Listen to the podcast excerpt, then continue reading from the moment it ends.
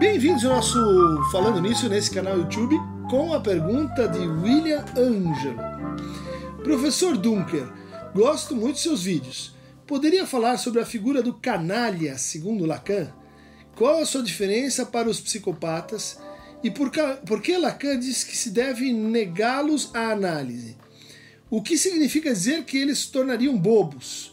E por que eles são mais interessantes assim? É bom ter canalhas conosco? Um abraço. Então, querido William D'Angelo, uh, essa é uma questão uh, muito curiosa, né? São algumas referências que a gente encontra uh, no Lacan a essa, a essa figura, uma figura ética eh, que remete ao canalha, que vem eh, do latim, né? Eh, canalia, bando de cães, e que remeteria a a, a ideia assim de ralé, de, da plebe, do patife, do vulgar, do infame, do velhaco, né? E da pessoa desonesta ou desprezível. A origem disso remonta ao cinismo, essa atitude filosófica, né, representada por Diógenes, esse que com a sua lanterna andava pela cidade perguntando, né, um homem justo, uh, que vivia dentro de um barril, nu, porque ele é, denunciava os costumes e a hipocrisia das cidades, né? E esse que, que tinha uma relação muito curiosa com o poder, né? Certa vez estava ele é, assim tomando um banho de sol quando Alexandre o Grande é, se aproxima e pergunta o que que você quer, você o grande filósofo e, e ele olha assim pro para o imperador da Macedônia e dizer: Eu quero que o senhor vá assim, um pouquinho assim, mais para a esquerda, porque está atrapalhando o sol que eu estou tomando. Ou seja, o cinismo era uma atitude crítica muito importante, uma das escolas helenísticas eh, que concorreram para a construção dessa é, cuidado de si, né, desse conjunto de reflexões sobre o que, que é a vida, como a gente deve encará-la, né, que tipo de práticas isso deve formar. Mas o cinismo contemporâneo é, não tem nada que ver com essa escola antiga que, que de onde se origina né, a noção de canalha. Né? O cinismo contemporâneo ele, ele aponta para aquela pessoa que é puramente instrumental, né? é que ela age pelos interesses e os interesses de ocasião. Né? Ela age uh, subalternizando os outros, ela age uma espécie assim, de patologia do excesso de indivíduo em alguém. Né? somos todos filhos da modernidade, então nos entendemos a partir dessa referência comum, que é o indivíduo. O indivíduo e, e o sujeito são duas categorias que se tensionam né, na psicanálise, não são exatamente a mesma coisa, mas aí a gente tem esses dois momentos, né, são duas falas do Lacan uma em televisão, de 1974, né, uma televisão que ele faz na TV, e a outra uh, de um conjunto de seminários conhecidos como O Saber do Psicanalista, traduzidos em português com, uh, um, uma, com Estou Falando com as Paredes, aqui pela Jorge Zahar, onde a gente vai encontrar na página 119 e, esse desenvolvimento que ficou famoso. Eu já falei do que se passa na psicanálise deve-se de todo mundo, modo precisar realmente de certos pontos que já abordei. Portanto, creio, creio termos chegados a um ponto que me permite tratá-lo brevemente. É que o único discurso, e rendamos-lhe homenagem, no sentido em que cataloguei quatro discursos, é o único discurso, ele está falando do discurso do analista, né? É, é o único que, que é tal que a canalice leva necessariamente à imbecilidade. Né? Então, qual que é a ideia? Apenas no discurso do psicanalista, ou seja, não no discurso do mestre, não no discurso universitário, não no discurso histérico, a gente teria esse efeito né, é, de levar a canalice para a condição de imbecilidade. Né? Vamos lembrar que o imbecil ele vem do latim né, imbáculo, Báculo é aquele que é o cetro, é, é aquela vara que representa o poder. Então, um imbecil é aquele que está destituído do poder, aquele que não tem o falo, que não tem os meios para exercer o poder. E o Lacan está dizendo: olha, se você pega um canalha e então coloca ele em análise no discurso psicanalista, você produz um imbecil. Se eu soubesse de imediato que alguém que vem pedir a vocês uma psicanálise didática é um canalha, diria a ele: nada de psicanálise para você, meu caro, porque você tornaria um bobo. Você se tornaria um bobo. É necessário, quando uma psicanálise é levada até o fim, o que o menor das coisas, é, o que é o menor das coisas para a psicanálise didática? Se a psicanálise não é didática, então é uma questão de tato. Vocês devem deixar para o cara bastante canalice para que ele se safe daí por diante convenientemente. Olha só, a gente tem uma oposição aqui, né? Da psicanálise e os efeitos terapêuticos. Não curar demais o canalha. Deixar um tanto da sua canalice para que ele não se torne o quê? Inadaptado, inadequado. Alguém que, que seria, de novo, né, exposto a uma condição social de fragilidade, de alguém que não, que não sabe se virar na vida. Então, um caso em que a cura tem que ser assim recuada. Não cure demais o canalha. Né? Deixe um tanto de vitamina C dentro dele. É propriamente terapêutico. Vocês devem deixá-lo sobrenadar. Né?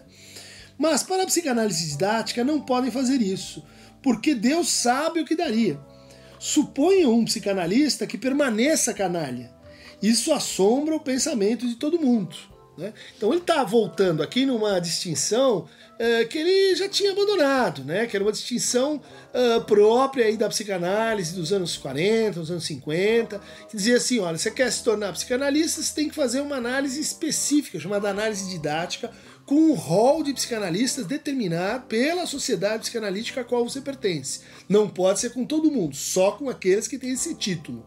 Mas se você está sofrendo e precisa de uma escuta, então procure um psicanalista, e isso será considerado então uma psicanálise terapêutica. Né? Será uma divisão que, que existia e ele está jogando com isso para dizer: olha, tem é, que se considerar o problema do canalha na análise didática e na análise terapêutica. Mas, continua ele, fiquem tranquilos, a psicanálise, contrariamente ao que se crê, é sempre verdadeiramente didática mesmo quando é alguém idiota que a pratica. E direi até que quanto mais, melhor. Ou seja, ele armou uma de, de, distinção, um dualismo, e depois ele desfez esse dualismo, voltando à sua tese mais forte de que todo analista se autoriza por si mesmo e toda análise é didática, toda análise tem efeitos né, de autorização para aquele que passa por ela. Enfim, o maior risco é ter psicanalistas idiotas. Né? Olha só que tem uma derivação. A gente foi de imbecil, que não tem o báculo, para idiota. É, idiotese em grego é aquele que é uh, o quê? Sozinho, excessivamente individual, aquele que não consegue se socializar, aquele que não consegue fazer laço com o outro né? Aquele que está apartado, isolado. Um problema que a gente tenha um, um psicanalista que seja idiota, né? Por causa da sua canalice e porque a sua canalice vai se converter em idiotice. Mas é, como acabo de dizer, afinal, semi-conveniente, porque de todo modo o objeto A no lugar do semblante é uma posição que pode sustentar-se. Eis aí pode-se ser idiota de origem também. É uma distinção bastante importante. Né? Então, não, não é só porque o, seria assim um estágio uh, da canalice que leva a idiotia. Há idiotas congênitos, há idiotas que, que seriam assim de origem. E o aqui não está se referindo a pessoa com baixa inteligência ou com menos uh, cultura formal, né? Ele está se reduzindo uh, referido justamente àquele que se reduz ao indivíduo, aquele que não consegue passar pela dialética do seu desejo, incluindo o outro, o que não consegue fazer propriamente laço social. Né? Então a discussão aqui envolve eh, o que fazer com esse canalha. A tua pergunta é se esse canalha seria exatamente um psicopata. E eu reputo que não. Então, é, e na verdade, o canalha tornado um bobo, ele pode ser muito mais perigoso que um psicopata. Né? Mas um psicopata, se a gente o considera assim no campo das perversões, ele, ele nunca está excessivamente individualizado, porque ele está interessado justamente no outro, em produzir, por exemplo, no caso do sádico, né, angústia no campo do outro para suturar a sua própria divisão ele pode eh, ter a crueldade como seu objetivo, como seu modo de gozo. Né? No entanto, isso é diferente do, do canalha que se tornou um bobo. Né? Porque eh, o canalha que se tornou um bobo, ele vai assim, ele pode cometer uma transgressão, mas ele vai cometer uma transgressão porque ele está em grupo, porque ele foi levado pelas circunstâncias, porque os outros fizeram ele fazer aquilo. Né? Ou seja, há na figura do canalha uma atitude que subjetiva, uma posição subjetiva que a gente não tem na perversão, que é a da irresponsabilização subjetiva. Né? A gente tem um modo de tentar se, se livrar da, da responsabilidade que é transformá-la em culpa. Né? Tem um outro modo que é assim responsabilizar o outro. E há um terceiro modo que é de derrogar a sua responsabilidade nos efeitos, por exemplo, do que você diz, do que você faz, do que você promete, do que você empenha, do que você uh, aposta. Né? Esse é o verdadeiro canalha. Né? Não é o imoral, mas de certa forma aquele que está mais próximo da amoralidade. O segundo aspecto aqui, então, a considerar é que o canalha, a gente deve recusar a análise para o canalha, porque ele está assim meio que fechado no seu inconsciente. Seu inconsciente, ele uh, produz sintomas, ele produz angústias, mas é como se ele tivesse um déficit de transferência. Ele não consegue fazer exatamente uma suposição de saber. Ele não consegue engendrar um sujeito que é o lugar de onde a gente e para onde a gente se responsabiliza e que seria suficientemente forte para gerar uma implicação subjetiva. É isso que o idiota não consegue fazer. Ele se opõe, né, a, nesse sentido, à ética da psicanálise. Por quê? Eh, se a gente considera essa ética como a expansão do universo da falta, é como se o canalha tornado, tornado bobo, ele conseguisse assim reduzir o universo da falta. A falta fica assim reduzida a, a pequenas discussões, a pequenas a vantagens, a, a pequenos ganhos narcísicos e a figura então do apequenamento que a gente pode ter eh, em alguns indivíduos. Ele pode então, pela hipótese levada a cabo aqui pelo Lacan, Uh, se tornar um psicanalista. E às vezes a gente encontra algo assim por aí. Né? São pessoas que, que fazem suas análises que chegam a, a, conclusões, vamos dizer assim, sobre a, como as pessoas lidam com o seu inconsciente, como as pessoas lidam com a sua própria falta. Né?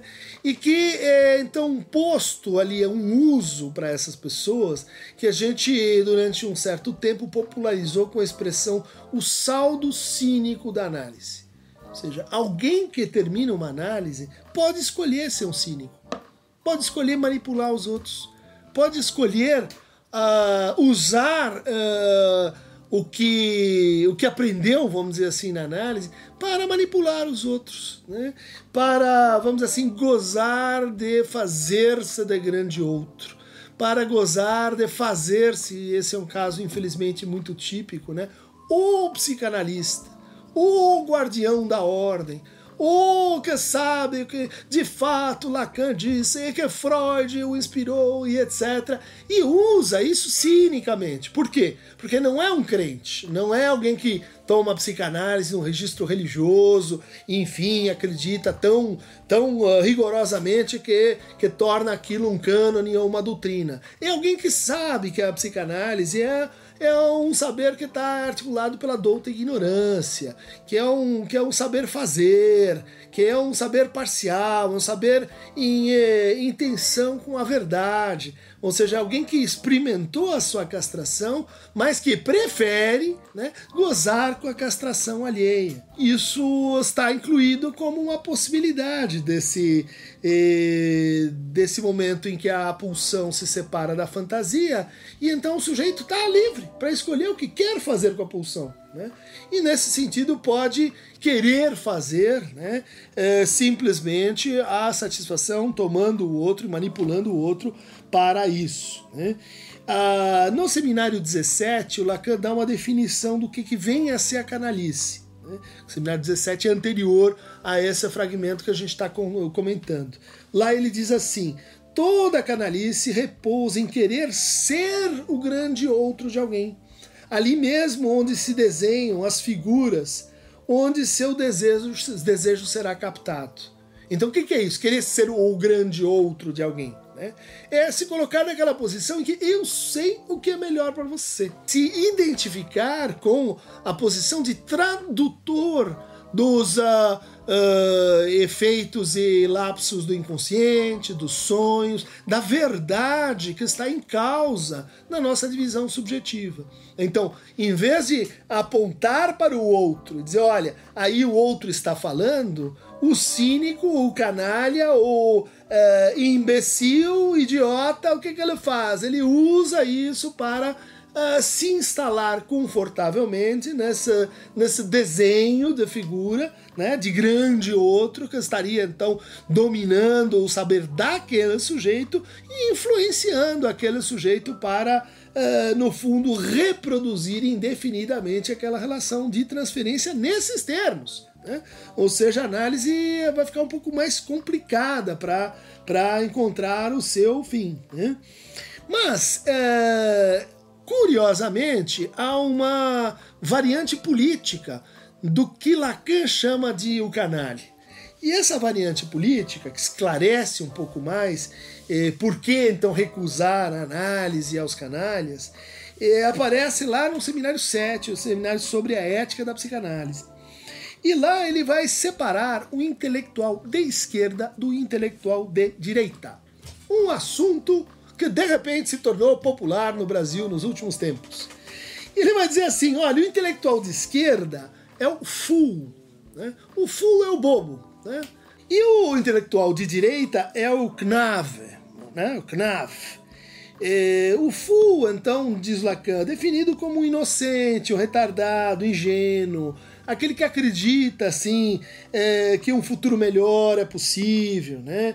É, é aquele que uh, vai dizer né, Lacan, o valor do intelectual de esquerda consiste nessa sombra feliz, nessa foulerie fundamental. Né? E ela aposta né, num outro mundo, na revolução, que as pessoas podem mudar, e ele, ele no fundo pode ser chamado de um bobo, né, nesse sentido. Mas o intelectual de direita é outra coisa. Né, tá? Palavra lacaniana. O Knav é aquele que às vezes a gente traduz para o valet, né? é algo que vai mais longe, ele é o vilão consumado, é aquele que não retrocede perante as consequências do que se chama de o realismo. Né? Isso é típico do intelectual de direita, de dizer assim, eu, eu, eu vejo as coisas como elas são, eu, eu sou, não sou otimista nem pessimista, eu sou realista é aquele que banca o seu saber a partir do que? Do seu ego. Né? E está dizendo assim, ciente de que seu ego tem lá suas fraquezas e vulnerabilidades, né? E ciente de que ele tem coisas a esconder, como todo mundo, e ele se confessa um canalha. Né? Ele diz: Eu sou um canalha. Né? E o que ele consegue com isso é um certo efeito de autenticidade. Olha só, como ele de fato está dizendo uma coisa que é verdadeira. Né? Mas ao dizer é a verdade desse jeito, ele fecha-se né, numa, numa contrariedade com a ética da psicanálise que o Lacan chamou de metalinguagem. Né? Diz assim: olha, não há metalinguagem. Isso é um problema lógico, relativo à teoria dos conjuntos, mas é um problema ético. Não há metalinguagem porque não existe essa posição daquele ficar traduzindo a sua verdade numa linguagem que não foi você quem produziu. Né? E esta posição é, no fundo, uma parasitagem do seu inconsciente. É isso que o canalha faz. E aqui eu cito Lacan. Afinal, um canalha, seminário 7, bem vale um tolo pelo menos para a diversão, se o resultado da constituição de uma tropa de canalhas não culminasse na tolice coletiva. E aqui vem essa figura, essa figura ancestral, essa figura da ética clássica, que é o tolo. Né? O que, que é o tolo? O tolo é aquele que não consegue ter coragem porque ele não consegue ter medo. Portanto, ele não consegue avaliar o risco. Portanto, ele não consegue se responsabilizar pelas coisas que ele está fazendo, inclusive quando ele se coloca em risco. Né? Quando ela sai na rua e tenta enfrentar os inimigos como se ele fosse invulnerável. Né? Ele é só um tolo, né? é só um. Agora vocês podem fazer toda a série, né? O tolo, idiota, o imbecil, que é o canalha que teve alguma análise, que passou por alguma reflexão na vida. Né? Continua o Lacan.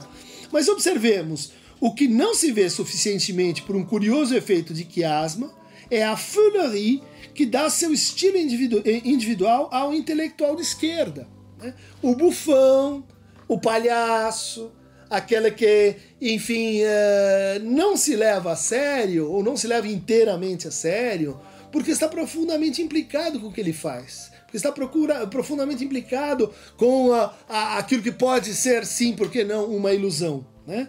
Mas, curioso, né? É possível e existe esse tipo, né? O pior tipo de intelectual de esquerda é aquele que vira de repente para a direita. E o que o Lacan está dizendo aqui culmina muito bem, né? Quer dizer, dá o seu estilo individual ou intelectual de esquerda, que culmina muito bem em uma knaverie de grupo, em um canalha, uma canalhada coletiva.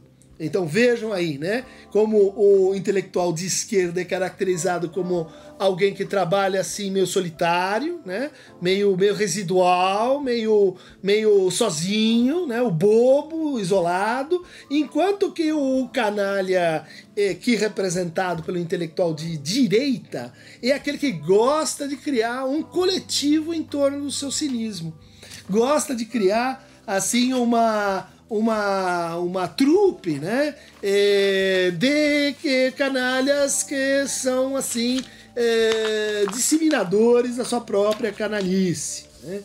E, bom, recomendo a vocês o livro uh, desse doutor em filosofia, o Ricardo Goldenberg, né, No Círculo Cínico, ou Caro Lacan, Por que negar a psicanálise aos canalhas? É um, um texto bastante interessante, onde ele refaz né, as, eh, as, as colocações do Lacan em torno da, da canalice e leva a discussão para é, eh, esse conceito-chave aí de responsabilidade. Né? Como ele diz lá, uma, é finalmente uma relação com o inconsciente, tal que ele só existe para os outros. Os outros têm inconsciente, ele mesmo não o que faz com que o interessado se imagine autônomo, livre de qualquer outra determinação que não a sua boa ou má vontade. Né? Quer dizer, no fundo, ele, ele não consegue integrar a grande moral legada pelo dilema aí dos três prisioneiros. Lembra do tempo lógico? Né? Tem até o Bully vai colocar aí um, um uh, é, falando nisso sobre, sobre o tempo lógico. Lá no tempo lógico, os três prisioneiros, eles é, sacam que eles só podem se libertar junto com os outros. Ou seja, a liberdade será coletiva, será de todos eles ou não será de ninguém. Né? Como pensa né, o intelectual de esquerda. O intelectual de direita diz: não, peraí, eu posso me livrar sozinho né? eu posso escapar sozinho. E daí de fora eu posso dizer para aqueles que estão dentro da prisão, que continuam lá, é, que no fundo existe uma autonomia, né? que existe uma autodeterminação, mas ela, ela não depende, né? qualquer outra determinação que não a sua boa ou má vontade. Ela só depende da vontade do ego forte do assim chamado intelectual de direita. Intelectuais de direita, de esquerda, canalhas, e eu acho que está explicado aí por que, que a gente não deve aceitá-los em análise. Né? E, por hora, a gente se reserva esse direito. Procurem outras práticas, tem outras maneiras de lidar com o sofrimento, há muitos recursos aí na praça, mas infelizmente tudo tem um limite, a psicanálise também tem o seu limite, é canalhas, procurem a porta da esquerda ou da direita. Quem quiser receber mais fragmentos semi-psicopáticos, quase perversos, canalísticos, idiotas ou imbecis, clique aqui no Aqueronta Movebo. Por hoje é só.